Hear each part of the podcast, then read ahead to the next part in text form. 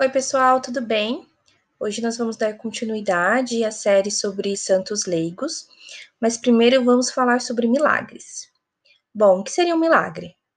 Uh, o milagre é um prodígio, sinal de Deus, uma obra de poder e que possui uma realidade física, ou seja, pode ser percebido, é palpável. Não é somente um fato extraordinário percebido aos olhos da fé, é um testemunho escrito por Deus nos fatos, cujos acontecimentos podem ser comprovados. A Igreja considera como milagre somente aquele fato inexplicável para a ciência, que possui um caráter divino e ocorre como confirmação dada a uma pessoa ou como resposta a uma oração, um pedido. Para a comprovação de um milagre, é necessário um inquérito. Então, são enviados os documentos para o Tribunal Diocesano para a Causa dos Santos, que estuda a veracidade da cura milagrosa.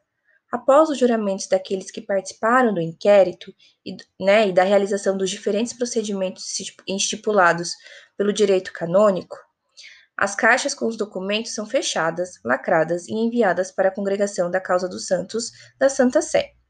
A comprovação de um milagre segue alguns critérios. Então, a pessoa né, que precisa desse milagre não deve ter feito pedido para outro santo, apenas para o candidato em questão ou Nossa Senhora, para garantir que quem intercedeu pela cura foi esse candidato. A graça precisa ter sido alcançada imediatamente após o pedido. A cura deve ser para a vida toda. A cura também deve ser completa, total, sem sequelas.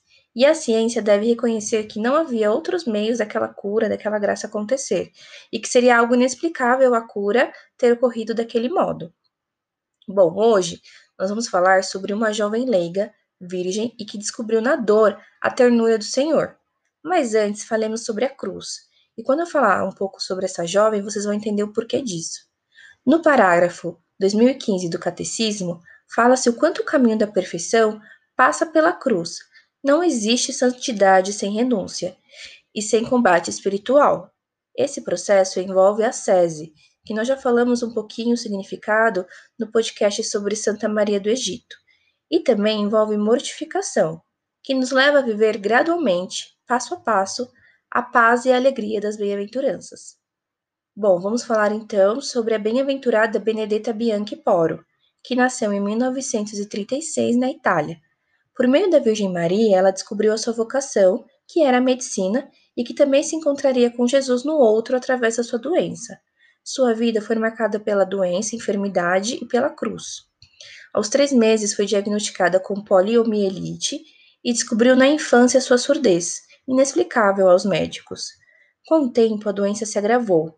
Sua perda auditiva e sua imobilidade tornaram-se mais severas.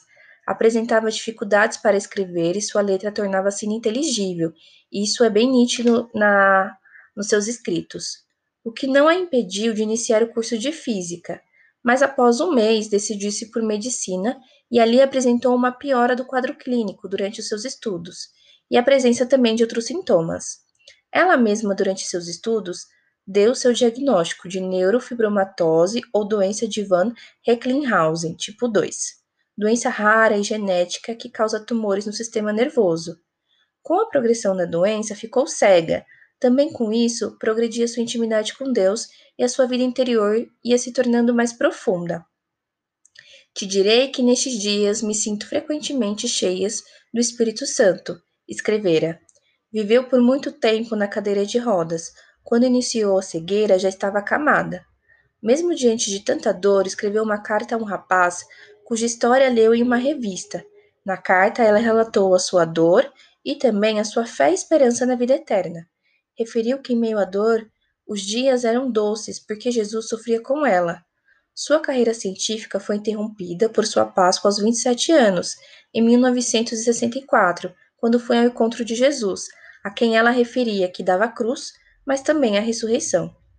Uh, Andrea Avena, um sacerdote italiano, escreveu um livro sobre a vida, memória, diário, testemunho e também escritos da bem-aventurada.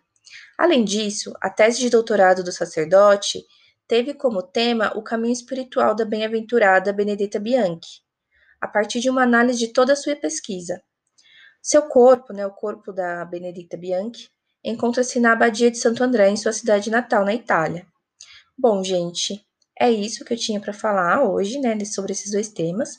Então, que a gente possa se aprofundar né, nessa história preciosa e também nos inspirarmos na sua alegria na dor, especialmente diante de uma sociedade tão hedonista que rejeita o sofrimento, quando este é inevitável e também nos possibilita nos aproximarmos da paixão do Senhor e com ele nos unirmos em amor. Bem-aventurada Benedita Bianchi, rogai por nós.